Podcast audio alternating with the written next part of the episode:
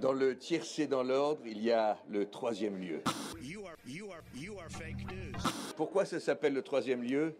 Écoute, tu n'en sauras pas plus. Salpétinel 2 Maintenant.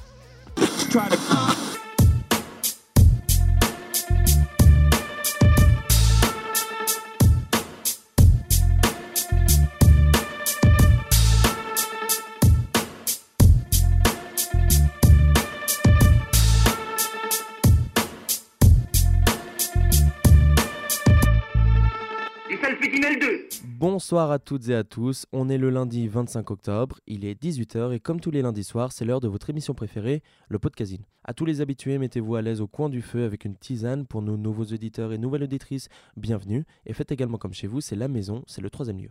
Je le répéterai toute l'année, mais je suis content d'être euh, de retour au studio. hein. J'enregistre cette introduction à 3 heures avant la mise en ligne de l'émission, mais on reste globalement sur un classique de l'association, vous inquiétez pas, c'est normal. Et avant de donner le sommaire, une petite pensée euh, pour James Michael Tyler, principalement connu pour avoir joué Gunther dans la série Friends, le fameux patron de Central Perk qui était secrètement amoureux de Rachel. À 59 ans seulement, oui, il meurt d'un cancer de la prostate, et on gardera en mémoire ces petites punchlines contre Ross qui ne se doutait absolument de rien. Et donc pour ce sommaire, nous aurons. On aura de l'actualité sport avec Dylan qui parlera de la NBA qui a la semaine dernière. Amélie et Elsa, une chronique à deux, c'est pas souvent, sur un sujet toujours d'actualité, les Ouïghours. Théa qui sera dans le jeu en fin d'émission vous parlera également de la K-pop. Louis nous fera une magnifique explication de l'écriture inclusive. Cédric qui n'a pas dit son dernier mot est de retour encore une fois avec un flic citarien spécial hacking. Et on termine ce deuxième épisode avec un jeu L'info qui tue en compagnie de six invités. On n'a jamais été autant dans le studio.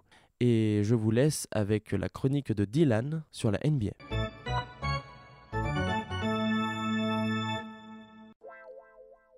Bonjour à tous, je suis de retour pour vous parler de la balle orange. La semaine dernière, l'actualité sportive fut marquée de plusieurs événements, et je fais d'ailleurs coucou à mes amis supporters du PSG pour leurs résultats en Champions League, mais le sujet du jour n'est pas un tuto pour savoir faire une panenka comme Lionel Messi, non. Aujourd'hui, je parle aux amoureux du panier ballon, car dans la nuit de mardi à mercredi dernier, nous avons pu profiter du retour de la NBA. Vous avez bien entendu, la Grande Ligue reprend ses droits sur la planète basket pour une saison 2021-2022 plus qu'excitante. Mais attendez que je vous explique pourquoi cette reprise à la normale met tous les fans de NBA dans un état second. Euh, ce n'est que la reprise du championnat, vous allez me dire, et je vous répondrai que ce n'est pas une simple reprise de routine. Mais pour commencer, laissez-moi vous poser le contexte avec un petit coup d'œil dans le rétro. Allez hop, on passe de l'autre côté de l'Atlantique pour finir dans l'Oklahoma le 12 mars 2020. À cette date, la NBA suit un rythme fou, en fait un peu comme à son habitude. Ce soir-là, le Thunder d'Oklahoma reçoit Utah pour une rencontre qui paraît pour le moins banale en fait. Les joueurs ont fini de s'échauffer, le match va débuter, les fans sont à bloc, euh, l'ambiance américaine quoi. Et puis là, les arbitres convoquent les coachs des deux côtés, les joueurs et le staff rentrent au vestiaire, suivis par les arbitres, mais toujours pas d'annonce officielle. Dans la salle, c'est incompréhension totale quand soudainement le speaker annonce que le match a tout simplement été annulé pour des raisons sanitaires. Tout le monde est en sécurité, mais tout le monde doit rentrer chez soi. Cataclysme.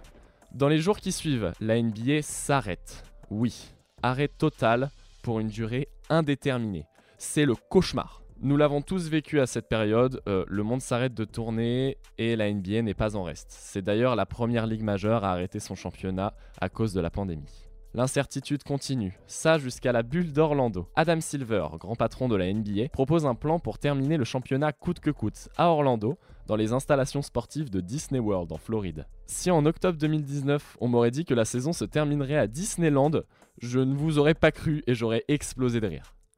De manière inespérée, avec les grands moyens de la ligue et le sacrifice des joueurs, coupés de leur famille pendant toute la durée de cette bulle fermée. En octobre 2020, les finales désignent les Los Angeles Lakers de LeBron James et Anthony Davis champions. Un véritable happy ending à la Disney, ça non? Enfin, avec tous les doutes qui planaient sur ce plan, la NBA réussit son pari, mais la saison finit en décalé sur le calendrier, avec une fin en octobre alors que d'habitude la saison régulière reprend en octobre. L'organisation fait alors le forcing pour que la saison suivante commence en décembre. Et donc, On se retrouve avec des équipes qui n'ont pas participé à la bulle et qui n'ont pas joué de match officiel depuis plus de 6 mois, et d'autres équipes qui viennent de finir les finales et les playoffs qui n'ont eu que 2 mois d'intersaison contrairement au double d'habitude. Euh, beaucoup d'interrogations sur cette reprise un peu à la hâte.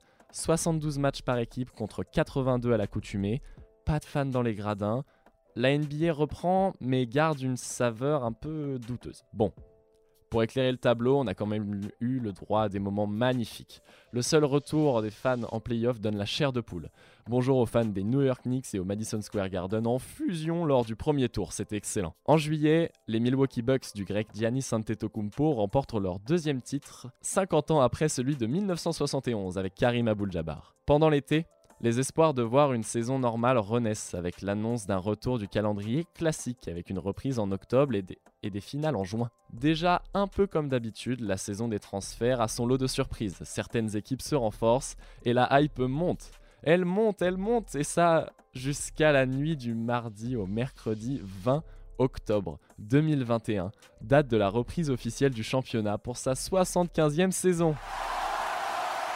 Je ne sais pas si vous vous rendez compte, des chocs entre les meilleurs basketteurs du monde tous les soirs, du spectacle, des belles histoires, des déceptions, des surprises, enfin toute cette magie. En fait, la NBA c'est un peu comme votre série préférée, sauf qu'elle ne passe à la télé que la nuit, mais personnellement ça me donne une bonne raison de me lever le matin et de me coller dans le T2 à 7h30 pour aller voir sur les réseaux tout ce qui s'est passé pendant la nuit. D'ailleurs, à l'heure où j'enregistre cela, nous avons déjà eu le droit à des performances dantesques. Un spectacle vécu comme une véritable libération pour tous les fans de la Grande Ligue. Voilà, cette semaine, la NBA a repris ses droits pour une saison normale mais bon sens qu'on avait besoin de cette normalité. J'espère au moins vous avoir encouragé à suivre ce qui se passe en NBA, mais de toute façon ne vous inquiétez pas, je serai bientôt là pour vous en parler.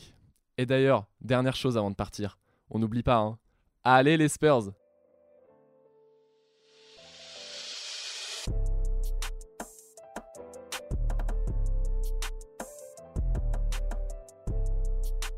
Dans le tiercé dans l'ordre, il y a le troisième lieu. Bonjour, nous retrouvons aujourd'hui Elsa et moi, Amélie, pour vous faire le premier épisode de notre chronique qui se nomme À la loupe, qui a pour but de rendre plus clair les événements qui ont un impact à l'international. Commençons tout de suite dans le vif du sujet, le nouveau témoignage sur la situation ouïghour. Donc euh, pour euh, situer un petit peu, le 4 octobre dernier, la chaîne de télévision américaine CNN a diffusé le témoignage d'un ancien officier de police chinois ayant travaillé dans un camp de détention pour Ouïghours, dans la région de Xinjiang, en Chine. Ce dernier relate les violences et la torture commises par les autorités chinoises envers les détenus. Il apparaît masqué et sous un pseudonyme pour éviter les représailles, notamment envers sa famille restée en Chine, puisque ce dernier est maintenant exilé en Europe. Mais avant de revenir sur les déclarations de ce lanceur d'alerte, on peut d'abord faire un petit rappel sur la situation des Ouïghours en Chine à l'heure actuelle. Tout d'abord, qui sont les Ouïghours? Les Ouïghours sont une ethnie musulmane et turcophone présente dans la province du Xinjiang, au nord-est de la Chine. Cette ethnie est minoritaire et compterait environ 11 millions de Ouïghours dans le Xinjiang qui constitue une région autonome sous souveraineté de Pékin. Les Ouïghours sont ethniquement et culturellement différents des Han, l'ethnie majoritaire en Chine ils sont beaucoup plus proches de leurs homologues d'Asie centrale, les populations du Kazakhstan, du Kyrgyzstan, comme le soulignait le sinologue Jean-Philippe Béja. Alors, quelles sont les origines de la répression contre les Ouïghours en Chine? Déjà, en 2009, il y avait une série d'émeutes au Xinjiang où certains Ouïghours avaient protesté contre la discrimination dont ils s'estimaient victimes de la part du régime chinois. Ces manifestations furent sévèrement réprimées. Ensuite, s'ajoute à cela une série d'attentats qui fait prendre un nouveau tournant à la répression contre les on peut par exemple noter les attentats de Pékin en 2013, de la gare de Kunming en 2014, perpétrés par un groupe de djihadistes et séparatistes ouïghours, faisant 31 morts et 143 blessés, ou encore ceux d'Urumqi la même année. C'est alors que Pékin décide de lancer sa guerre contre le terrorisme et en profite pour mettre en place une campagne de répression de masse envers les minorités musulmanes, principalement les Ouïghours, mais aussi les Kazakhs et les Kirghizes.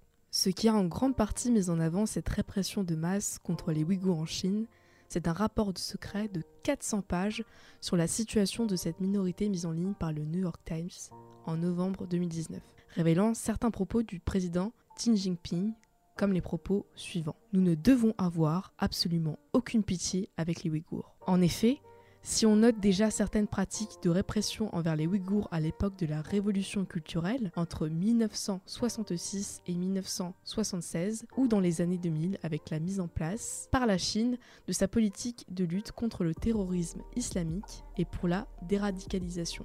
La répression telle qu'on la connaît aujourd'hui commence surtout à partir de l'arrivée au pouvoir de Xi Jinping, secrétaire général du Parti communiste chinois depuis 2012 et président de la République populaire depuis 2013. Mais alors, en quoi consiste cette répression exactement? Eh bien, au-delà de la surveillance constante qu'ils subissent au quotidien, avec par exemple de nombreuses fouilles dans les lieux publics ou euh, le contrôle du contenu de leur téléphone portable, ou encore de la pression que la diaspora subit à l'international, ou bien des stérilisations forcées dont ils sont victimes, les Ouïghours sont depuis 2014 également aussi victimes de déportations dans des camps de détention, présentés par la propagande officielle chinoise comme des camps d'apprentissage de formation professionnelle ou encore des camps de rééducation. Il existerait à l'heure actuelle une centaine de camps de ce genre dans l'ouest de la Chine. Et selon Amnesty International et l'ONU, en 2018, un million de Ouïghours étaient détenus dans ces camps. Et en mai 2019, le gouvernement américain estime ce nombre à 3 millions. La Chine, qui au début niait l'existence de ces camps, les a finalement reconnus en 2018 et les a légitimés sous couvert de lutte contre l'extrémisme religieux. À l'intérieur de ces camps, les détenus seraient notamment victimes d'un lavage de cerveau de la part des autorités chinoises et seraient par exemple forcés à apprendre le mandarin ou à chanter des chants patriotiques ou célébrant le président. Aussi, ces dernières seraient victimes de violences, de tortures, etc. Si ces informations sur les extractions commises à l'intérieur des camps proviennent de témoignages d'anciens détenus comme Gulbar Shailova, c'est aujourd'hui, pour la première fois, un témoignage d'un ancien policier chinois ayant travaillé dans ces camps de détention pour Ouïghours que nous allons nous intéresser. Mais alors, que dit ce témoignage et quelle est son importance? Eh bien, ce témoignage, diffusé le 4 octobre 2021, est une révolution dans l'avancée de l'enquête sur les violences contre les Ouïghours, puisque pour la première fois, c'est le bourreau qui témoigne, et non les victimes de la répression. Nous avons affaire à une parole à la fois meurtrière et bienfaisante, ce qui paraît être un étrange paradoxe. En effet, c'est un ancien inspecteur de police sous le nom de Jiang qui témoigne avoir été forcé par le gouvernement chinois d'arrêter des centaines de Ouïghours et de participer à des rafles dans la région du Xinjiang. Mais cela devient encore plus précieux comme témoignage lorsqu'il nous livre un ensemble de détails très précis. Il décrit notamment des scènes d'interrogatoire. Je cite On leur donnait des coups de pied, on leur cognait la tête sur les radiateurs, on les battait jusqu'à ce qu'ils soient meurtris et gonflés, jusqu'à ce qu'ils s'agenouillent sur le sol en pleurant. Certains policiers utilisaient des barres de démolition ou des chaînes en fer avec des cadenas. Certains leur marchaient sur le visage en leur demandant d'avouer. Fin. Chiang se livre alors sur son histoire, ou plutôt sur sa honte. Les détenus, avant d'être envoyés en camp de rééducation, comme il continue de les appeler, sont torturés. Il ajoute d'ailleurs que selon lui, de nombreux prisonniers avaient été arrêtés alors qu'ils n'avaient commis aucun crime. Il nous affirme que ce sont des gens ordinaires. Les méthodes de torture décrites par Chiang sont d'une rare violence. Entre l'accrochage de détenus à une chaise du tigre ou au plafond, mais encore des viols, des électrocutions, etc. Il nous affirme également que dans les camps de détention, les gardiens ordonneraient aux policiers de donner comme consigne aux prisonniers masculins de violer collectivement les nouveaux détenus. Ce sont tout simplement des actes barbares et déshumanisants qui auraient pour seul objectif de retirer la dignité de chacun des détenus ouïghours, qu'ils oublient qui ils sont réellement. La Chine veut que son gouvernement soit uniforme et qu'il soit représentatif de sa culture. C'est en partie pour cette raison que ces populations sont traitées d'une telle cruauté. Par conséquent, cet ancien partisan du gouvernement chinois, par conséquent, cet ancien partisan du gouvernement chinois sait qu'il a fauté et il n'est plus rien aux yeux de la Chine qui pourrait l'a lâchement abandonné. Il mesure l'envergure de la situation par son témoignage, il souhaite alors que cela cesse. Car tout le monde est au courant, le dit-il, dans la région ouïghour, près de 900 000 Ouïghours ont été arrêtés et enfermés en une seule année. Mais alors, quelles sont les conséquences probables de ce nouveau témoignage sur la situation ouïghour Donc, on le rappelle, ce témoignage a été diffusé sur une chaîne américaine, CNN, et c'est pour eux un témoignage précieux, puisque depuis trois ans, ils enquêtent sur les potentielles violations des droits de l'homme faites aux Ouïghours. Ce détail est important, car cette diffusion télévisée ne va faire que raviver de fortes tensions présentes entre les deux plus grandes puissances mondiales, la Chine et les États-Unis. Les États-Unis osent faire barrage à la Chine en diffusant ce témoignage, qui les accusent directement de torturer ces minorités musulmanes et turcophones. Ils avaient également déjà en 2020 mis sur liste noire 11 entreprises chinoises parce que ces dernières participeraient à la persécution de la minorité ouïghour. En ce qui concerne les tensions entre les États-Unis et la Chine, depuis septembre, ils convoitent tous deux la même zone économique mondiale, qu'est la zone Indo-Pacifique.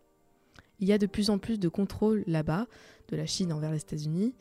Les États-Unis ont, eux, un partenariat avec l'Australie et le Royaume-Uni qui se nomme AUKUS pour faire force contre la Chine, mais cette dernière en a profité pour accuser les États-Unis d'avoir une mentalité de guerre froide, en utilisant le nucléaire à des fins géopolitiques issues de leur partenariat. Mais ce n'est pas tout. À Taïwan, qui est une île de large de la Chine, non reconnue par l'ONU, là aussi, il y a des tensions qui montrent entre ces deux puissances mondiales. Ils s'accusent mutuellement de cyberattaques. Et en effet, c'est parce que la Chine considère Taïwan comme une de ses provinces que les États-Unis aident militairement Taïwan impuissant face à la surveillance aérienne massive de la Chine à leur égard. Selon le ministre taïwanais, la Chine pourrait envahir son île d'ici 2025. Nous pouvons en déduire que ces conflits indirects entre la Chine et les États-Unis sont au cœur de la scène politique et pourraient chambouler les échanges économiques si confrontation vient à venir, puisque ces deux pays dépendent l'un et l'autre en matière d'économie.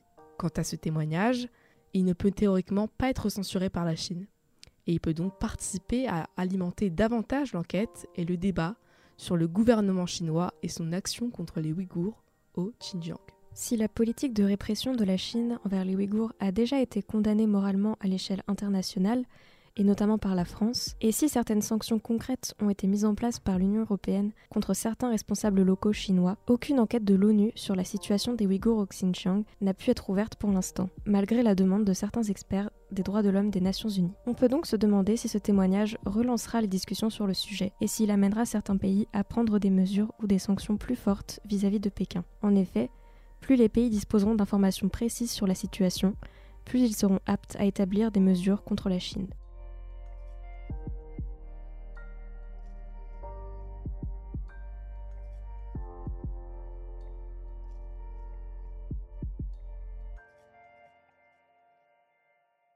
Pourquoi ça s'appelle le troisième lieu? Bonsoir chers auditeurs et auditrices et bienvenue dans cette première chronique K-pop, ou pour les non-initiés, la Korean Pop, donc la pop coréenne dans notre bon vieux français. Je suis la voix. Bon, avec un peu plus de sérieux, je suis Théa, une nouvelle recrue et votre guide par la même occasion dans ce vaste monde qu'est la K-pop. Mais qu'est-ce que la K-pop? Je vous devance déjà, non, ce n'est pas que BTS, car nous n'allons pas nous mentir, mais dans les clichés qui sont les nôtres, la K-pop est directement et unilatéralement liée à BTS, ou Bangtan Boys pour les connaisseurs. Certes, c'est le groupe le plus connu à l'échelle mondiale, leur collaboration avec Coldplay dans My Universe étant une preuve irréfutable de leur succès. Mais, et peut-être vais-je choquer nombre d'entre vous, il n'y a pas que. Eh bien non, BTS n'est pas le seul groupe à faire tourner l'industrie musicale coréenne, et c'est la cause même de ma présence au sein de ce studio de qualité. Au sein de mes diverses chroniques, je compte vous faire découvrir le nombre incalculable de groupes et de solistes présents dans cet univers, tout en traversant les styles, et peut-être que qui sait, vais-je réussir à trouver des artistes qui saura faire battre votre cœur. Mais arrêtons de rêver et commençons par le commencement même. Avant de découvrir des artistes plus talentueux les uns que les autres, il faut avoir les bases dans le milieu. C'est donc parti pour une petite leçon avec manque d'effectifs moi-même. Oui, je n'ai pas d'amis pour animer cette leçon, donc faites fonctionner votre imagination en imaginant le typique professeur de chimie, blouse blanche et moustache inclus. Bien, la leçon du jour est la base de la base. La K-pop n'est autre que la pop coréenne comme dit en début de chronique. Telle notre propre pop ou encore la pop américaine, Nombreux sont les styles présents dans la K-pop, pouvant passer de la balade romantique où vous pleurez comme une madeleine, parce que vous vous êtes souvenu que, bah oui, vous êtes solo, à la chanson aussi rythmée que votre cœur quand vous voyez votre crush. Vous l'aurez donc compris, il y en a donc pour tous les goûts, chaque groupe pouvant se définir dans un ou plusieurs de ces styles. Pour parler des artistes, on pourrait les diviser en quatre groupes, selon moi. Les solistes, les duos, les boys bands, avec pour certains trop de membres pour que notre petit cerveau puisse les reconnaître, même en étant fan, et les girls band qui connaissent une certaine évolution ces derniers temps. En effet, Si l'on se penche un peu plus, non pas vers leur décolleté, mais sur leur performance en général, pendant longtemps les girls bands ont eu des concepts des fois mignons, des fois sexy, frôlant plus la femme objet que l'artiste féminine.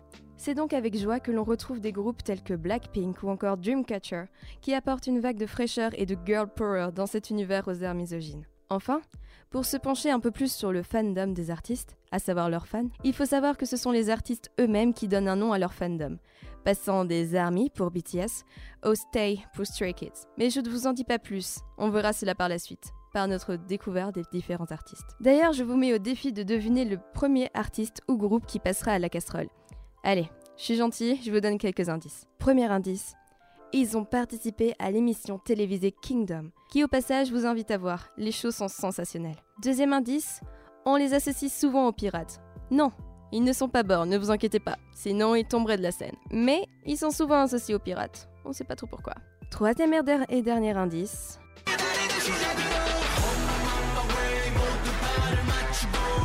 À savoir que le Shazam, c'est de la triche. Sur ce, je vous souhaite une agréable soirée en espérant que cela vous aura plu. Et on se dit à la prochaine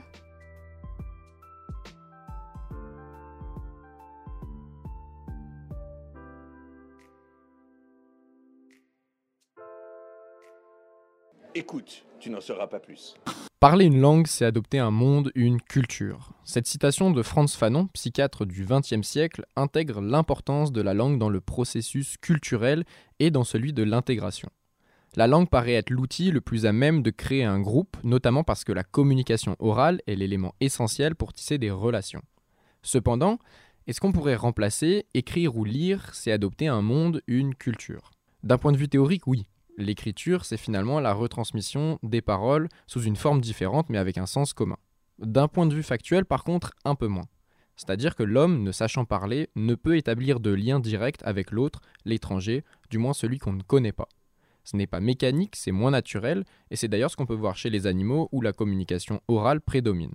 D'ailleurs, chez l'homme préhistorique, on utilisait d'abord les grognements avant même la peinture. Ce qui va m'intéresser cependant, c'est l'intégration d'une écriture inclusive dans nos sociétés.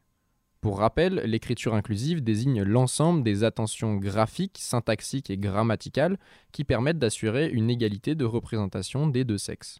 D'un point de vue juridique, ce type d'écriture n'existe pas. Du moins, le Conseil d'État a statué en défaveur de l'inscription de celle-ci dans les actes administratifs et dans la vie publique. Cependant, il n'est pas expressément interdit de l'utiliser dans toute autre forme d'écriture, que ce soit dans les livres, dans la presse, dans des documents du domaine privé, comme par exemple dans des documents euh, administratifs des entreprises. On pourrait du coup considérer que c'est plus une forme de code social. Mais pourquoi du coup cette écriture inclusive pose problème? En réalité, la principale raison, elle est identitaire. Tout d'abord, la linguistique la langue est, comme nous l'avons dit, une manière de créer des relations entre individus par des liens culturels, sociaux, etc. Donc finalement, par une communication commune, les individus créent une société, un peuple. Tu t'intègres au groupe si tu apprends le langage. Et revendiquer un changement dans le langage revient finalement à remettre en cause le groupe parce qu'on revendique un changement culturel on peut considérer que le groupe se scinde parce qu'il est fragilisé par une, identité culturelle nouvelle. Mais comment du coup se reconnaître dans une société au langage qui diffère d'une autre, ou du moins qui change? En France, cette question de scission est notamment apparue dans les années 50 avec le verlan. Par une nouveauté linguistique, on retrouve une scission entre des groupes comme les forces de l'ordre et les voyous ou du moins plus socialement entre les différentes tranches d'âge. En cela, l'écriture inclusive peut être appréhendée comme un facteur de désorganisation du groupe parce qu'il y a une recherche de transformation culturelle. La langue française va conserver sa culture linguistique par le droit, ou du moins pour l'instant, en considérant que changer la langue reviendrait à transformer trop violemment le peuple. C'est d'ailleurs ce que soulève l'Académie française, considérant que l'écriture inclusive aboutit, je cite, à une langue désunie, disparate dans son expression, créant une confusion qui confine à l'illisibilité. Au sens terminologique, par ailleurs, l'inclusivité revient à n'exclure personne. Cependant, dans ce type d'écriture, comment pouvons-nous intégrer des personnes dites neutres? Pour définir le mot neutre ici, n'ayant pas de consensus de définition, on va utiliser le sens autre que féminin et masculin. Pour certains, on devrait ajouter le yel, ce qui n'est pas factuellement compliqué, mais dans une perspective adjective, si l'on doit qualifier une personne, comment devons-nous écrire que Yel, par exemple, est représenté? Doit-on apposer et et eux, ou alors doit-on inventer une autre formulation? En cela, l'écriture inclusive voit ses limites auxquelles les réponses et les consensus n'existent pas encore. Finalement, la spécificité de l'écriture inclusive s'effectue par son rapprochement à une identité morale, sans statut juridique cependant en droit français. Mais doit-on la considérer comme un moyen de démasculinisation de l'écriture, de féminisation de la langue ou comme un outil d'intégration identitaire relative au mouvement LGBTQ ⁇ Il reste à déterminer du coup un objectif précis de l'écriture inclusive.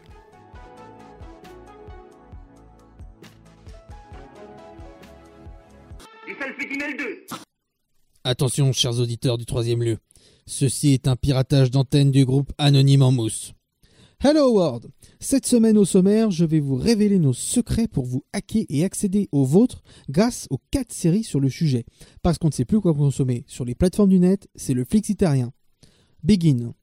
Si votre intérêt pour le sujet est strictement inférieur à 1, vous pensez que cela ne va pas le faire. Pourtant, vous allez rater quelque chose si vous ne regardez pas Stalk sur le site de France TV Slash. Lucas, de son vrai nom de codeur Lux, devient jeune étudiant à l'ENSI, la meilleure école d'ingénieurs de France. Qui dit grande école dit grand bizutage de début d'année. Cet épisode d'humiliation, qui lui vaudra le surnom de Pipi, marque aussi le début de l'engrenage de Stalk. On stalk tous sur les réseaux, mais ici, grâce à ses compétences, il va pouvoir accéder sans se faire remarquer aux micros et caméras des téléphones du BDE dont il veut se venger.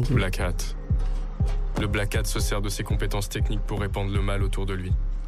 Il n'a aucun scrupule et n'agit que dans son propre intérêt. Il n'a pas de morale, pas de principe. Quand il n'est pas motivé par l'argent, il l'est par la haine. Ce n'est pas un hacker. Le hacker est un artiste et le hack une œuvre d'art. Dans les mains du Black Hat, il devient une arme de destruction massive. Le Black Hat est un virus. Il n'infecte pas que vos terminaux, il vous infecte vous. Il vous terrorise. Il vous détruit. Il vous broie. Le Black Hat est votre pire ennemi. Et j'en suis devenu un. Anti-héros à la autiste de Sex Education ou Maurice dans How to Sell Drugs Online Fast sur Netflix, Théo Fernandez, plus connu euh, en son personnage plus comique de Donald, alias Coincoin dans les tuches, il incarne à la perfection un jeune homme tiraillé par son génie utilisé à mauvais escient, parfois à son profit, mais qui risque de se retourner contre lui, ou bien totalement contraint pour que ceux qui ont découvert son secret ne le dévoilent pas. La série est redoutablement efficace, les 10 épisodes de 20 minutes passent très très vite et chaque épisode offre un cliffhanger qui empêche de s'arrêter là. Même si le thème général peut sembler excluant avec euh, des, termes et des explications parfois un peu difficiles à suivre euh, quand on n'y connaît pas, tel Doctor House hein, et autres séries médicales, hein, c'est pas parce qu'on n'y comprend pas le jargon qu'on peut pas suivre. Seul point noir pour moi au tableau, euh, Lucas qui travaille euh, en vélo pour un service de type Deliveroo roule souvent en plein milieu de la route, ce qui énerverait n'importe quel détenteur du permis de conduire. Bon bref, euh, je m'égare. Codage, sexe, drogue et scotch sur l'objectif, Stalk est à retrouver sur Slash. Fin si. Sinon, et si on passait de l'autre côté, cette fois on ne, sait pas qui est le hacker qui dévoile de nombreuses informations sur ses camarades, dans Ctrl Z sur Netflix, l'action a pour lieu un lycée au Mexique et l'héroïne, elle aussi réservée et, et peu populaire, mais très observatrice, va être missionnée pour retrouver qui est celui qui fait chanter les autres et les oblige à réaliser certaines actions sous peine de voir leurs secrets révélés au grand jour. So, if you can't tell, we're a bit occupied right yeah, now. Yeah, I see that. Uh, the problem is that's my locker. Ah, uh, right. I'm sorry about that. Did you get a haircut, Jetty? You couldn't have done it yourself. Was it your mom? that thing you have on your lip is herpes, right? Is that from Valeria from 1B? I think she's the only one who has it. Isn't she your cousin? Shut up, that's not true. She's crazy. So as I said, pay attention. Uh, Bruno, could you hit play, please? Who is Isabella de la Fuente? Uh, Bruno, I don't think this is it. This is... No! Bruno! Turn it off. Get that off the screen. It's not coming from my computer. Disconnect it. Man, she's a fucking guy! Come on, show us your balls!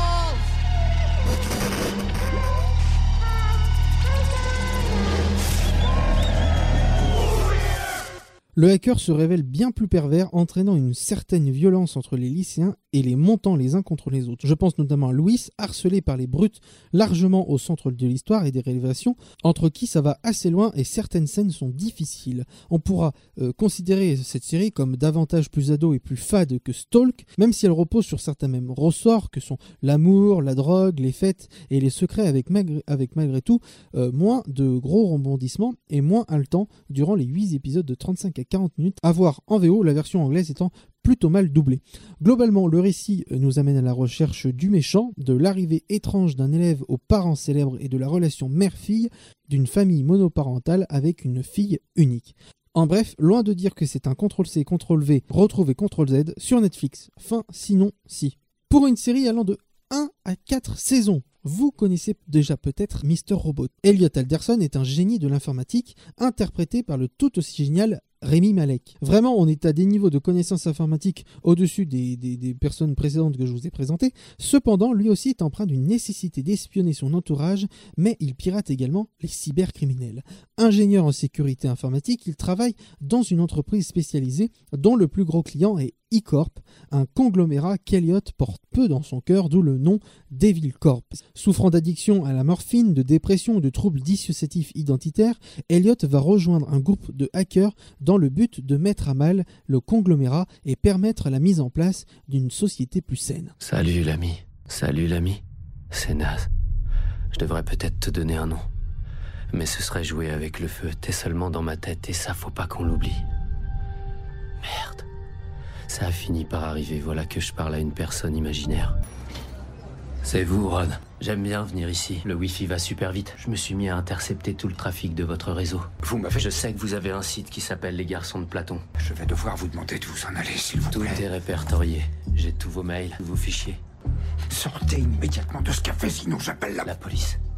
Vous voulez qu'ils mettent la main sur les centaines de téraoctets de pédopornographie Je me suis bien assuré d'indiquer le lieu et l'heure précise aux autorités quand j'ai passé mon coup de fil anonyme. Non, c'est bon, attendez. Je, je vais vous payer tout ce que vous voudrez. Combien vous voulez que je vous donne? C'est sur ce point-là que vous avez tort, Rohit. Je me fous totalement du pognon. Voilà en somme ce que le premier épisode de la série pose comme base. Entouré de nombreux personnages alors même qu'Eliot souffre d'une profonde solitude, tout le reste de la série va développer ses différents axes narratifs, en particulier ses problèmes mentaux qui vont permettre au créateur Sam Esmail de nous conduire dans un univers sombre en se permettant quelques folies au long des saisons qui se déroulent toutes sur l'année 2015. La série va alors nous parler en brisant le quatrième mur, nous tromper, nous perdre parfois. Je préviens, il faut s'accrocher car l'histoire ressemble à la réalité, elle est complexe. En plus, ce n'est pas toujours facilité par des pièces du puzzle qui sont données dans le désordre pour évidemment le suspense du récit et dont il faut tenter de rassembler le tout. Malgré ces difficultés surmontables, la série est une merveille de réalisation, d'idées, de plans, de satire sociale en exposant les pires travers de l'homme et de la société. Le hacker au grand codeur qui tente de les soigner, c'est Dr. Elliot dans Mr. Robot, dont toutes les saisons sont désormais disponibles sur Amazon Prime Video. Fin pour.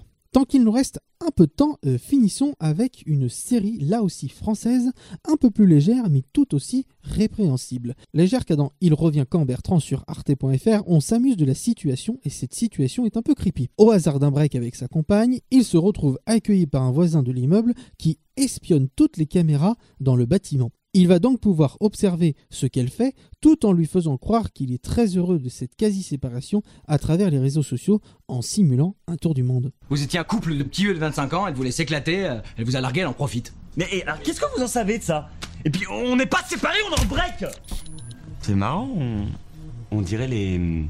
Putain, mais c'est chez moi ça Vous avez hacké toutes les webcams de l'immeuble C'est juste un hobby. Et puis vous flattez pas trop non plus, hein. je préfère regarder le deuxième étage, hein. c'est un peu chiant chez vous. On dirait un film français. Elle fume pas, Magalo, on a toujours dit que c'était répugnant. Ah bah si, si, si, si, depuis deux ans. Attendez, ça fait deux ans que vous nous espionnez? Je préfère le terme observer. Vous êtes complètement... Non mais faut être un putain de pervers pour faire ça là Vous croyez que je vais vous laisser espionner ma meuf là comme ça sans rien faire? Je peux dormir ici cette nuit. Promis, je vous dénoncerai pas. Composé de deux saisons écartées de 4 ans et de respectivement 10 et 6 épisodes, généralement d'une dizaine de minutes, il revient quand Bertrand amuse avec son côté absurde de la situation, de par une volonté absolue de reconquérir l'être cher en l'observant à tout prix pour réagir correctement. Sans trop spoiler, je peux vous dire que Tout de même, la seconde saison, quant à elle, retourne la situation et offre un espionnage en règle grâce à la technologie. À noter que Bertrand, c'est Bertrand Husklat que l'on retrouve dans le programme court Brut. Retrouvez Il revient quand Bertrand sur le site d'arte.fr. Fin tant que. Si fin de chronique, alors rendre l'antenne. Chronique écrite à cœur ouvert. Soyez flexitarien. End. Bonsoir à toutes et à tous. Euh, pas de débat cette semaine, mais un jeu, l'info qui tue. On l'avait déjà fait une fois l'année dernière. Et bah, on reprend cette année. C'est parti pour les petits jeux. Je suis avec Terence, le monteur. Bonjour à tous, c'est moi qui monte l'émission. Et si un jour il n'y a plus de montage, c'est parce qu'on m'a destitué de mon poste. Allez-y, présentez-vous. Il y a que des nouveaux avec moi, à part Terence, qui est aussi Oui. un petit peu nouveau parce qu'on l'a. J'ai fait deux chroniques quand même. Oui, il a fait deux chroniques. Mais, euh, C'est pas rien. Voilà. Il y a Dylan. Enchanté, je suis à la moitié des chroniques de Terence, donc euh, je suis bientôt un ancien. Voilà. Ouais, exactement. Alors qu'il est là depuis une semaine et Terence depuis 4 ans. Allez, bon. Bah moi c'est Axel, bonsoir, enchanté. Enchanté Axel. Il y a Thomas. Moi c'est Thomas, enchanté. Il y a Juliette. Bonjour, c'est Juliette, enchantée. Euh, la même phrase, genre. vraiment Même phrase, euh. Bonsoir, c'est Omar, enchanté. Bonsoir tout le monde, enchanté. Ah, il y a un nou- il y a un nouveau Ah, truc. il est original. Le tout le monde. Waouh. Euh, du coup, vous êtes prêts? Euh, C'est très simple. Je vais vous donner trois infos solides, très, trois infos très courtes, et euh, vous allez devoir deviner laquelle est fausse. Ok. Ok. Alors, dans notre corps, la longueur de tous nos vaisseaux sanguins représente plus de deux fois le tour de la Terre. Steve Jobs a fondé Pixar, et jusqu'en 2002, une clé USB se disait une clé électronique. Il y a alors, deux et une Alors fausse. attends, du coup, co- comment ça fonctionne vu qu'on Alors- est... Faut rappeler aux gens, on est trois équipes de deux. Oui, bien sûr, il y a trois équipes de deux. Terence, tu es avec Oumar, Oui. Juliette est avec Thomas, et Axel est avec Dylan. Et du coup, comment on fait pour euh, savoir qui prend la parole en, en premier? Ok. Euh, moi je dis que c'est celle de Steve Jobs euh, qui est fausse. D'accord. Tu- T'es pareil avec moi, on est raccord? Ouais, parce que Pixar, euh, quand même. On est raccord. Pixar, qu'est-ce que c'est Pixar Parce que déjà, je dis ça parce que je suis abonné à euh, Apple euh, TV+, là je sais pas quoi, et il y a aucun truc Pixar. D'accord, le mec a de l'argent quoi. Le mec. Donc, donc en vrai, si euh, Pixar était à Steve Jobs, donc à Apple, il y aurait eu des contenus euh, Pixar. Mais il n'y a pas. J'ai gagné cette manche. Merci à tous. Bon raisonnement. Dylan, euh, vous pensez quoi? Je n'ai même pas envie de consulter mon équipe car je connais la réponse. Je drop the mic. Très bien, alors tu répondras en dernier. Euh, Thomas, Juliette, une idée? Euh, Est-ce que tu pourrais répéter les trois affirmations s'il te plaît? Alors dans notre corps, la longueur de tous les vaisseaux sanguins représente plus de deux fois le tour de la Terre, si on les mettait bout à bout. Steve Jobs a fondé Pixar et jusqu'en 2002, une clé USB, ça se disait une clé électronique. Euh... non, c'est je- je crois- non, c'est pas Pixar, non. D'accord. Euh... Alors là, La sur, première su- sur les vaisseaux sanguins, ouais, je dirais, ouais. Ouais. ouais, sur les vaisseaux sanguins, ouais. ouais. Très bien. Vous êtes sûr de votre choix? C'est Oui. votre dernier Oui, mot? sûr. Oui, oui. Très bien, Dylan, Axel? En fait, je doute. Alors je suis sûr de moi. Mais non, mais ça Non, peut en pas fait, être- je me suis trompé. C'est je- J'en Pixar. connais une vraie. Mais en T'es fait, sérieux? euh, doute, euh, doute sur la fausse. Ça va être chaud pour notre cul. Bon, euh, on prépare quand le montage? Attends, bien mais- alors? Attends, pensez quoi? Là, j'ai une consultation révélation, avec là. mon équipe. Parce que, Il y en a une où euh, je suis sûr c'est Pixar, vrai. Euh, T'inquiète. Consultation en direct, mais c'est compliqué parce que tout le monde entend quoi. Voilà, donc, euh, voilà, c'est ça. J'ai pas envie de cramer pour l'équipe, mais en tout cas, euh, il y en a euh, deux, je dirais, sur, dont une où ils peuvent avoir un doute. Je vais nulle part avec mes explications, mais fais-moi confiance et si tu penses quelque chose, tu peux y aller. Je pense que la fausse, c'est la clé électronique. Tout ça pour ça, quoi. Tout ça pour. euh, Je pense, je que la fausse, c'est celui des vaisseaux sanguins. Ok, tout le monde bloque ses, ses réponses. Ah, on peut. euh, On peut la changer, notre réponse? Parce qu'il y a un raccord regard avec mon coéquipier. T'es sûr de ton coup? Oui, je suis sûr. Une clé électronique, ça me paraît euh, quand même. Bah, euh, après, je sais pas, moi. 2002 2002, c'est ça? Jusqu'en 2002. Ah, jusqu'en 2002. Sachant que la clé USB date de dans les années 90. Qu'est-ce que t'appelles vaisseau sanguin? C'est genre euh, les veines, tout ça? Non, c'est genre. ce Cette question. Bah non, c'est genre ce qu'il y a dans. Alors, tous les vaisseaux sanguins, genre, euh, je, peux- je peux pas plus te définir, je saurais pas comment te définir tout, tout ce qui permet au sang De circuler. de circuler dans Les artères sont Bah, comprises. après, c'est genre tout le. Tout Voilà. corps, Le tour de la Terre, t'as dit? Deux fois, plus de deux Ouais, fois le tour de la. Terre. Ah, La clé électronique. euh. Très bien. Donc vous pensez que la clé électronique c'est fausse Ouais. Vous, vous pensez que Dylan et Axel Non, attends, non. La clé électronique, c'est fausse pour nous. La clé électronique, on pense que c'est vrai, nous, c'est ça Oui. Non, non, du coup, c'est. Les euh, vaisseaux sanguins Les vaisseaux on dit que c'est faux. Très bien. Parce Et Juliette et Thomas, vous pensez que que deux fois le Euh, tour, que les vaisseaux sanguins, c'est faux. Et D'accord. vous, vous avez dit quoi que l'électronique Clé électronique, c'est faux. Alors du coup, dans notre corps, on a entre 90 000 et 100 000 kilomètres de vaisseaux sanguins. Euh, du coup, ce qui représente beaucoup plus de deux fois le tour de la Terre. Steve Jobs a bien fondé Pixar après s'être fait virer de chez Apple. Je le savais C'était ça que je savais depuis Attends, le début Calm il a créé bro. Pixar Voilà, il s'est Oui. fait virer, il a créé oui, Pixar. euh, Steve Jobs s'est fait. s'est Il a été viré de sa propre Oui, oui, boîte il a été viré de sa propre boîte, a créé Pixar et euh, une autre société d'ailleurs. Thomas le savait aussi. Et oui, Il fait pas le Pookie non plus. Mais. euh, et après- du coup, euh, la clé USB est inventée en 2000 sous le nom de clé USB directement. C'est moi qui ai inventé clé électronique. Je vous ai tous niqué. Attends, non, moi, je- Après, je te Steve connais pas trop, donc. euh, Il a fondé Possédons la Pixar. meilleure Mais équipe. Pixar, maintenant, ça appartient à Disney. À Disney Steve Jobs a fondé Pixar, oui. Oui, mais, bah, Pixar a été racheté par Disney du coup. Disney a tout racheté, donc. euh, Ouais, c'est Disney pas a tout compliqué. racheté. de toute D'accord. façon. Et ben, euh, Apple TV Plus en sueur. D'accord. Et je pense que même si euh, Donc ça fait- le, le but d'Apple TV c'est de donner du contenu original, etc. Donc je pense même pas qu'il y aurait, euh, qu'il y aurait des Oui, mais au si moins avait- avec euh, le studio. Peut-être, je sais pas. pour de Après, c'est, en- tout sur Disney+. Donc Enfin, alors, au niveau des points? alors, euh, qui a dit que la clé USB était faux? Personne. C'est vous? Donc Alors vous avez un point pour l'équipe de, euh, de D et A. Donc ça De fait Da. une petite Da. barre. Très Et bien. nous, Da. euh, c'est mort. Da. Bah, du coup, euh, Que la famille. Donc nous, c'est euh, zéro. On vient de t'entendre en 12 décibels dans mon casque. Euh, ok. Ok, prochain. Marvin Gaye a été assassiné par son père lors d'une dispute. En 1990, oh, oula. en 1990, le carambar a rétréci de 2 cm. Et le, et, euh, le couille pleine, la couille pleine, est un arbre de la forêt de Dentry en Australie. Euh, T'as des idées, toi? euh, moi, pour ce qui est de Marvin Gaye, je connais l'histoire. Et c'est ça? euh, Ouais, c'est vrai. Et euh, pour les deux infos, euh, j'hésite encore. Donc, euh, L'arbre, tu dis? Je répète, Marvin Gaye a été assassiné par son père pendant une dispute. euh, En 90, le carambar a rétréci de 2 cm. Et le couille pleine, c'est un arbre de la forêt de Dentry en Australie. Est-ce que tu sais si cette forêt existe ou pas en vrai? Non? Ça, je sais pas. Parce qu'en fait, c'est trop technique pour que ce soit une invention. Et un peu bizarre aussi. Parce que bon, Le couille pleine. la couille pleine, waouh. Personne n'a de couilles pleines dans son jardin. C'est très répandu pourtant. C'est très répandu. Et il y a même une interprétation un peu bizarre, mais bon. Mais euh, bah, moi, je sais pas. Vous avez des idées, vous euh, Dylan. J'ai Concertez-vous. pas de, j'ai pas d'idée sur. euh, c'est Marvin Gaye, c'est Ouais, ça Marvin Gaye. Mais tout à l'heure, Oumar a vraiment dit euh, bon, Je connais l'histoire. Donc, c'est pas impossible que ce soit vrai. Même si Omar a j'ai pas vraiment la donné ref. une réponse déjà. Merci, Oumar.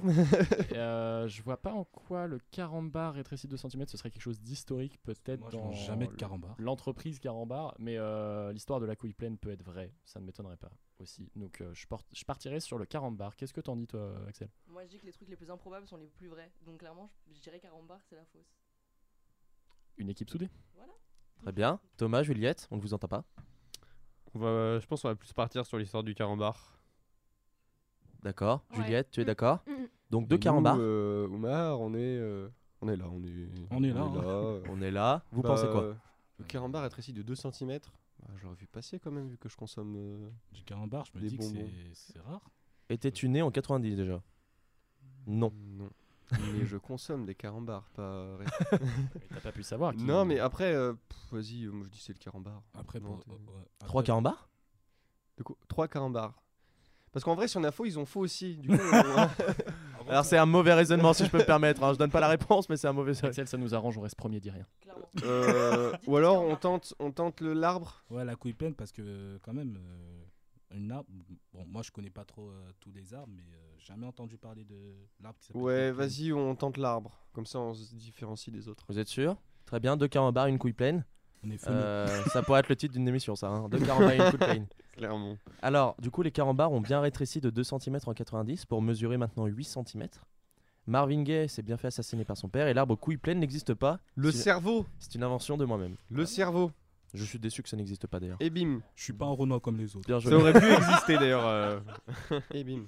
Bien joué. Il y a donc un point pour Terence et Omar, un point pour Dylan et Axel. Et Juliette et Thomas euh, sont toujours Préparez le montage. à zéro. ok, c'est parti. trois prochaines infos. Justin Bieber et Lady Gaga ont vomi sur scène à une semaine d'intervalle. Chez le fœtus, les ongles se, se forment avant les oreilles et le nez. Et les pyramides de Gizeh, de Gizeh pardon, sont au nombre de 6. On va laisser la parole Oula, le blanc de réflexion. Je répète, Justin Bieber et Lady Gaga, ils ont vomi sur scène à une semaine d'intervalle. Le- chez le fœtus, les ongles se forment avant les oreilles et le nez. Et les pyramides de Gizeh sont 6. Au nombre de 6. Il y aurait six pyramides de Gizeh. Alors, la référence que je suis en train de prendre personnellement pour les pyramides de Gizeh, c'est vraiment Assassin's Creed Origins. Voilà, ne me jugez pas, j'essaie de me rappeler de ce que j'ai exploré Est-ce que Assassin's Ubisoft a bien fait son travail Est-ce que normalement Ubisoft fait assez bien son travail, mais là je me rappelle plus exactement des pyramides. Le seul truc, c'est que je crois que pour les ongles, c'est pour le nouveau-né, euh, c'est ça? Le fœtus. Le fœtus, Pour oui. le fœtus. Encore dans le ventre de sa crois mère. Pour les ongles, c'est vrai. Et c'est ça. Mais vrai, c'est aucun ça. fondement en mode source, t'inquiète. Donc si t'as quelque chose, Axel? Thomas, Juliette, réflexion. Je sens Thomas dépité par ces trois infos. Déjà, il est au bout de la table. Donc, Au, euh, au- moins, au moins répéter au cas où. euh. Justin Bieber et Lady Gaga ont vomi sur scène à une semaine d'intervalle. Chez le fœtus, les ongles, ça se forme avant les oreilles et le nez. Mm. Et les pyramides de Gizeh sont au nombre de 6. Laquelle est fausse Parmi les trois informations? Un petit peu de suspense. Axel, je ne sais pas quoi faire, dis-moi. Ouais, moi, déjà, niveau pyramide, je suis pas le plus calé. Donc, euh, Moi non plus. Au nombre de 6 six pyramides. Les pyramides de Gizeh. Moi, les- je vois trop le paysage où il y en a trois là, les trois grosses. Parce que. Mais je pense bien que dans Assassin's Creed, il y en a d'autres que j'ai découvert et qui sont pas à l'endroit où il y a les trois, où il y en a que trois, je sais pas. Après, le coup du vomi, euh, je Le coup pense du que- vomi, c'est c'est vrai. Le coup que- du vomi est assez gros quand même. Parce que je m'en souviens. Et c'était vraiment. euh, Est-ce que vous Justin vous souvenez des Gaga. galettes de Justin Bieber et Lady Gaga peut-être? Ouais, Ah, moi, ils- clairement, je m'en souviens. J'ai vu les vidéos des C'est Ouais, vrai moi aussi. C'est vrai, vous avez vraiment vu des vidéos Ah oui, sur oui, ça? il est en pleine scène, il vomit devant tout le monde et il reprend tout- comme si tout il était normal. Comme si euh, il buvait de l'eau, je sais pas. D'accord, donc en fait, c'est soit c'est les pyramides ou soit c'est euh, le, le fœtus. avec Ils ont peut-être vomi, mais est-ce que c'est bien une semaine d'intervalle. Encore du suspense. La question. Je, suis plus pour euh, les pyramides de. Très bien. Alors, Oumar et Terence, pyramide Vas-y, hein. Pyramides, ouais. Pyramide, On tente le tout pour le tout. Très bien. Juliette et, et Thomas. Bah, je pense qu'on va aussi tenter les pyramides. Juliette, tu es d'accord Ouais. Axel, Dylan. Vous êtes pas drôle, je voulais prendre les pyramides. Ah. J'aurais dû le dire en premier. Premier arrivé, premier servi. Si tu penses vraiment que c'est vrai, Bah, au pire, on prend quelque chose de, de différent et comme ça, au pire, bah. Oh, feneux, commencez hein. pas. Moi, je veux dire que les pyramides de Gizeh au nombre de 6, c'est faux. très bien. Donc, il n'y a que des pyramides? Il n'y a que des pyramides. que des pyramides. Ok. Alors, en 2012, Justin Bieber vomit sur scène et la semaine d'après, Lady Gaga fait de même. Ok. Les pyramides ne sont pas trois, comme on le pense, mais bien six. Il y a les trois grandes et il y a effectivement trois autres beaucoup plus petites, Mais c'est bien parmi les pyramides de Gizeh. Et donc les ongles ne poussent pas avant, mais deux semaines après les oreilles et quatre semaines après le nez. Donc, vous avez tous faux. Parfait. Je Ah, l'ai- je lègue cette équipe à Axel. Ok. Une égalité parfaite. J'avoue, c'était une info bâtard, les pyramides de Gizeh. donc, un rappel des scores. Donc, nous, Ça ne a- bouge pas. Aucun Un point, point. pour les trois équipes. Mais surtout, Thomas et Juliette, toujours à zéro. Euh, Thomas et Juliette, toujours à zéro. à la 2 au début. Il faut que tu t'affirmes. Ah, Il faut que tu dises merde, c'est la après, 2. Je me suis dit que c'était peut-être la 3, mais c'est vrai que j'avais l'image de trois, pyra- de trois grosses pyramides, après trois petites pyramides, mais je me suis dit non, peut-être pas. Enfin, Ils sont bien Ouais. cachés, ces pyramides. hein. Putain. oh là là. Aïe, aïe, terrible. Aïe, aïe, Bien discret, ces trois. Ok, c'est parti. Ok. Plus d'un Français sur trois préfère la nourriture au sexe. Le coming out de George Michael a été forcé et un favicon est un point d'exclamation à l'envers. Un favicon. C'est pas le truc en espagnol, là euh C'est euh, quand tu fais une, point. une, une, une excla- une exclamation, je crois. Une exclamation à l'envers. Un une point phrase exclamative, c'est. euh, est un point d'exclamation. Alors c'est vrai qu'en espagnol, euh, les points d'interrogation et d'exclamation Ils sont à l'envers. au début de la question. Alors non, au ouais, début au début. début et à la fin. Et à la fin. Ouais. Alors, Euh, un Français sur trois préfère la nourriture au sexe. Le Un coming out de George. Michael, George Michael a été forcé et un favicon c'est un point d'exclamation à l'envers. Il est homosexuel, George Michael? Il était pas bi. Ah. Alors le fait qu'il soit qu'il soit bin n'empêche pas son coming out. C'est vrai. Ouais, mais euh, Mais après, on l'a forcé. Un Français sur trois euh, préfère la nourriture au sexe. Moi, je préfère la bouffe. préfère. Bah là, ça fait déjà Alors deux. autour de cette table. Là, là, ça fait déjà deux. Français sur trois. Donc, du coup. euh, Tu Ah, préfères je la sais bouffe pas. avec- On est trois. Va directement faire la stat sur le plateau. Juliette, je, t'ai vu foire- euh, faire un chiffre avec tes mains. Que penses-tu? Je pense que c'est la 3. Je sais pas ce que t'en penses, Thomas. Bien Ouais, dans le micro, Juliette, s'il te plaît. D'accord. Euh, je pense que c'est la 3. Euh, ouais, je suis d'accord aussi. Je pense qu'il y a moyen que ce soit ça. C'est quoi la 3 déjà? Parce que j'ai les Un favicon, c'est un point d'exclamation à l'envers. Quoique. Euh, Quelle est sa signification alors? Ouais. Alors, un Alors. Français sur trois préfère la nourriture qu'au sexe. Moi je dis que c'est vrai ça. C'est c'est fort possible. Et Je dis que c'est vrai, sans conviction. Quelle serait l'utilité du point d'exclamation à l'envers du coup? Mhm. Ah parce que c'est alors C'est, un, euh, c'est la un point qui existe. Après il y a plein de trucs de signes qui existent. Mais On c'est les a la, jamais c'est- vus c'est dans la des phrases. formulation qui est comme ça. euh. C'est- Je sais que c'est utilisé en maths, en, en Espagne. Vas-y, moi je dis que le favicon c'est vrai. Alors le favicon c'est vrai ici. Donc, Du euh, il coup, faut euh, trouver un- la fausse. je pense que Du coup, un Ah. Français sur trois, c'est c'est faux. Un Français sur trois ou l'autre Euh, truc Non, George Michael, c'est, je pense que c'est vrai. Le coming out forcé Qu'est-ce qui est faux alors C'est celui d'un sur trois Français préfère la nourriture. En quelle année euh, il a eu son. En gros, il, faisait... il était reconnu, enfin, il a eu de la gloire Des années 80, 90 Ouais, 90. 90 Ouais. Sachant que George Michael solo et également George Michael avec Wham.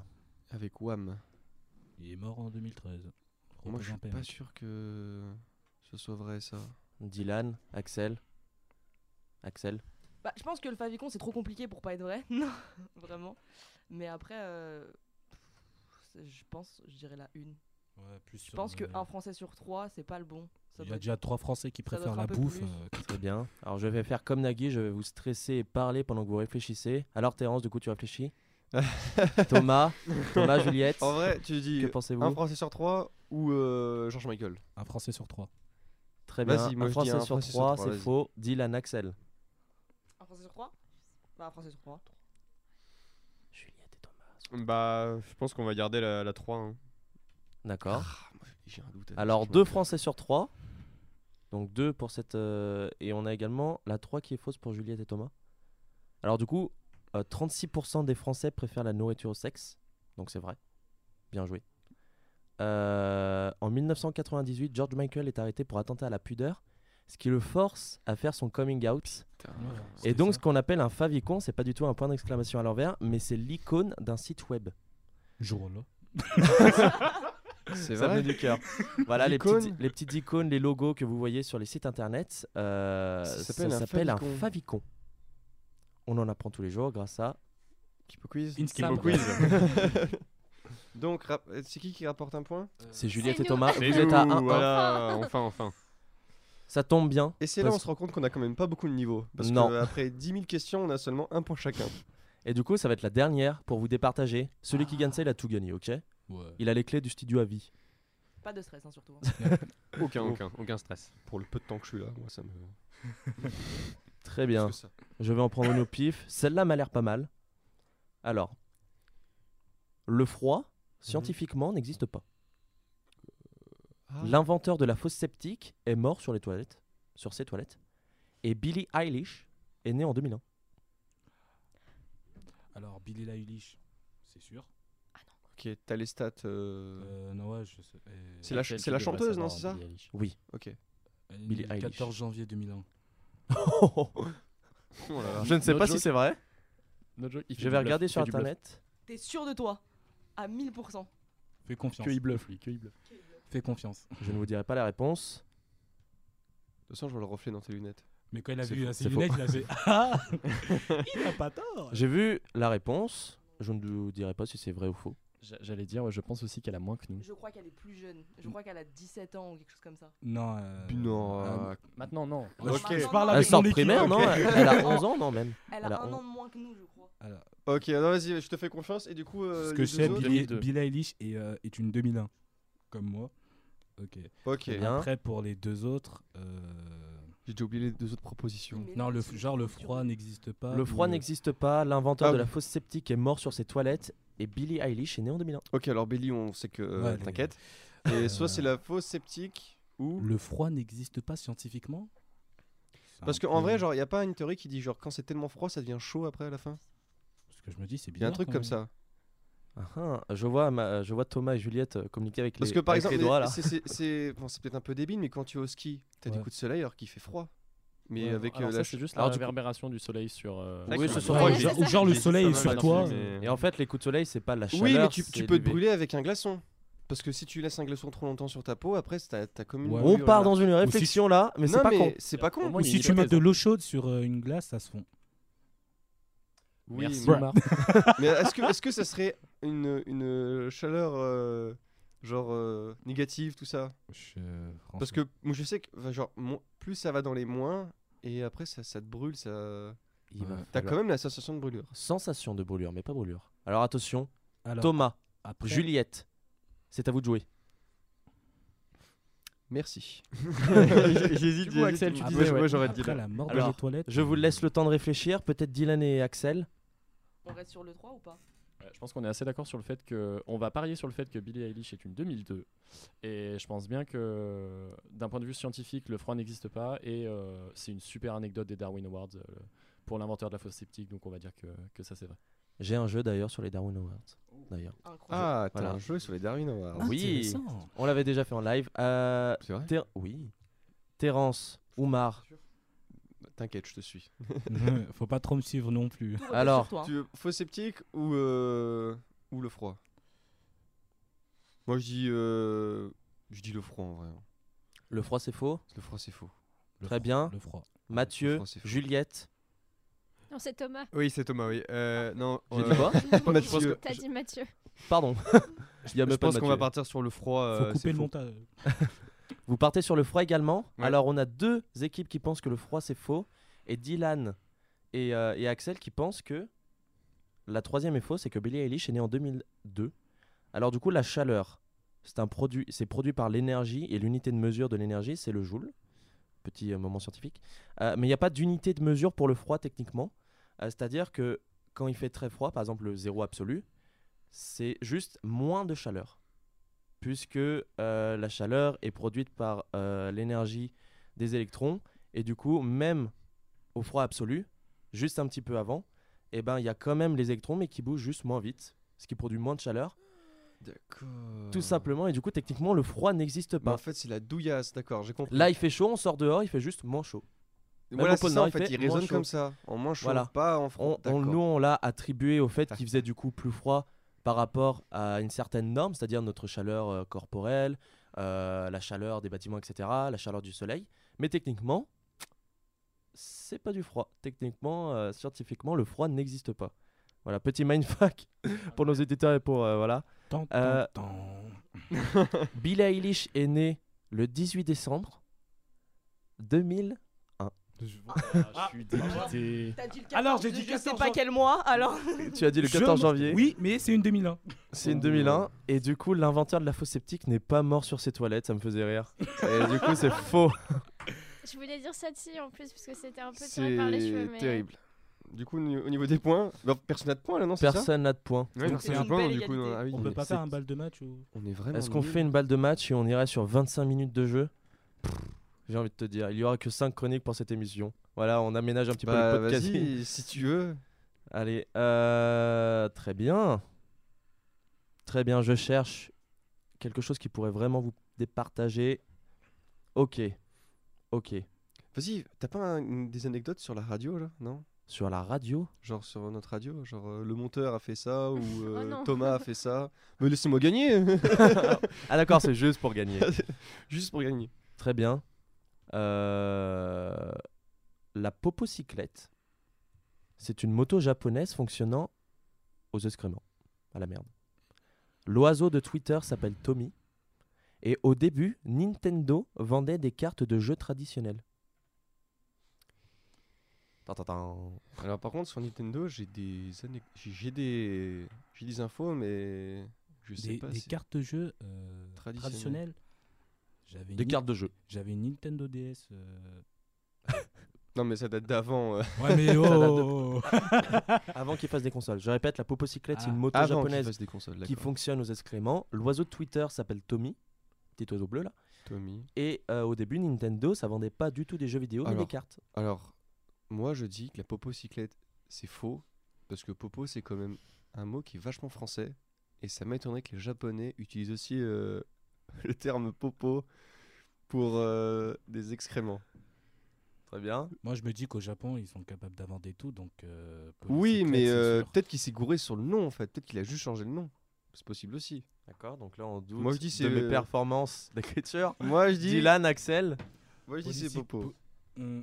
On, on va, on va faire un deuxième tour, mais. Très bien, je fais d'abord un tour. Dylan, Axel. J'ai une hypothèse selon laquelle euh, l'oiseau de Twitter ne s'appelle pas, comme tu Tommy. l'as appelé, Tommy, ne s'appelle pas Tommy, et je crois avoir son vrai prénom et la référence de son prénom.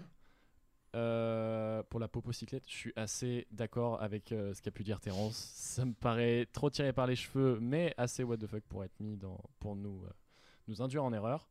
Et la troisième, c'est Au sur Nintendo. Nintendo vendait des cartes. Nintendo et euh, de mon souvenir, Nintendo, enfin de ce que justement j'ai regardé un truc sur ça il y a pas longtemps, il y a des cartes qui se vendent très très cher qui ont été réalisées par Nintendo.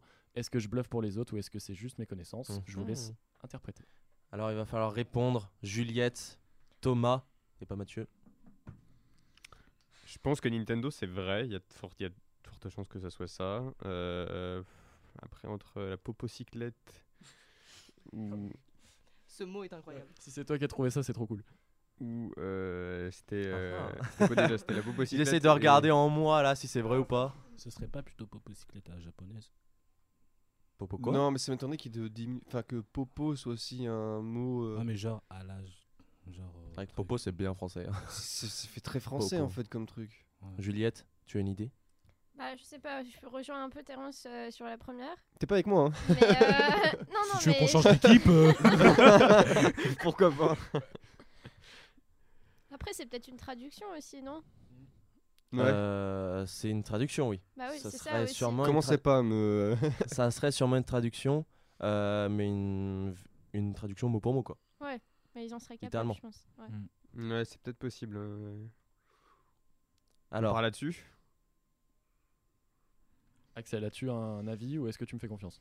Pas du tout. Je suis absolument d'aucune aide sur ces anecdotes. Je n'ai pas Twitter.